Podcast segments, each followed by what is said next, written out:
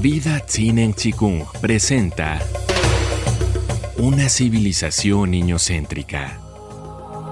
Cómo una crianza amorosa puede salvar a la humanidad.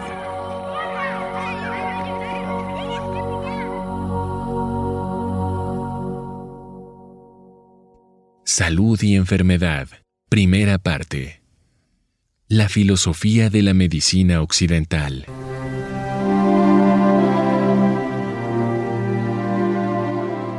De niña leí que en la antigua China, cuando alguien se enfermaba, el médico o sabio que curaba las dolencias visitaba a la familia, pero no se le pagaba. Esto se hacía porque si había una persona enferma, era porque quien debía mantener su buena salud no había hecho bien su trabajo. Lejos de esta ideología, la corporación médica alrededor del mundo actual está basada en que estemos lo más enfermos posible ese es el negocio.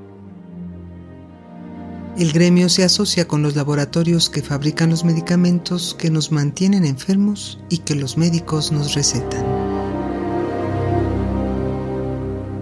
Debemos empezar por comprender que cada síntoma corporal es, en parte, expresión de una dolencia espiritual y, en parte, resultado de un nivel de intoxicación alimentaria sin precedentes en la historia de la humanidad. Por fortuna, para ambas realidades hay caminos posibles. Uno de ellos es volver a alimentarnos según nuestra fisiología. Las enfermedades banales. Las más comunes son las respiratorias y las digestivas. Están presentes tanto en niños como en adultos. Por supuesto que comienzan con síntomas intrascendentes, pero si no buscamos los orígenes, pueden agravarse. Los resfríos, la gripe, anginas, otitis, dolores de garganta, laringitis, bronquitis son algunas manifestaciones molestas por la presencia de moco en el aparato respiratorio. Tal como hemos dicho, en la inmensa mayoría de los casos se resolvería suprimiendo completamente todo alimento que contenga leche de vaca.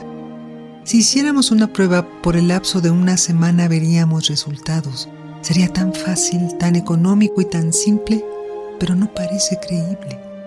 Reiteramos, los niños están enfermos por el consumo de la leche de vaca, azúcares y harinas blancas. La trampa de la medicina oficial. No es ninguna novedad afirmar que las personas, por lo general, respondemos desfavorablemente a los tratamientos de la medicina oficial.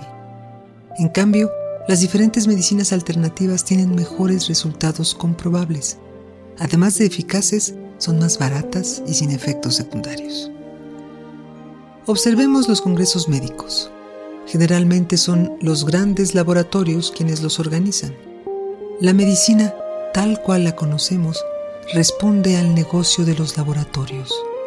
Su interés es económico y si captan una buena porción de población manteniéndonos con enfermedades crónicas, luego consumiremos todo tipo de productos paliativos para aliviar las dolencias, aunque de sobra sabemos que no son la cura. La medicina actual está concebida para que perduremos enfermos y compremos fármacos el mayor tiempo posible. Medicinas alternativas.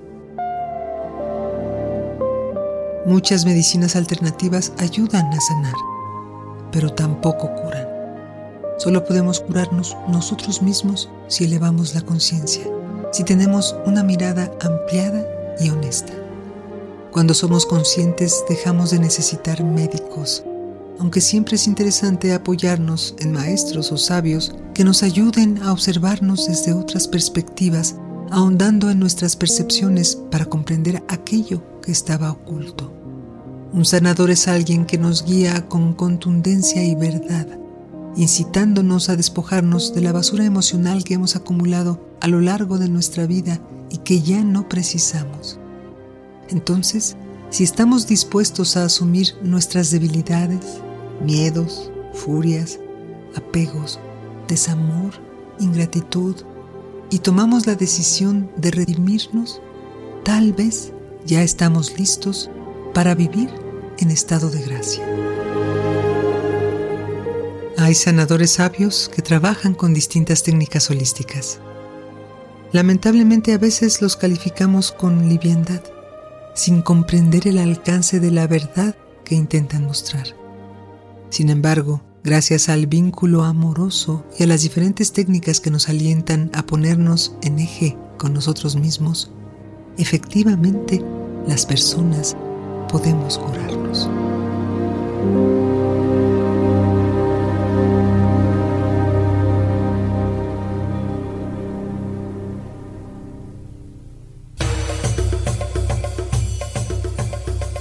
Vida Tzinen Chikung presentó Una civilización niñocéntrica. Cómo una crianza amorosa puede salvar a la humanidad.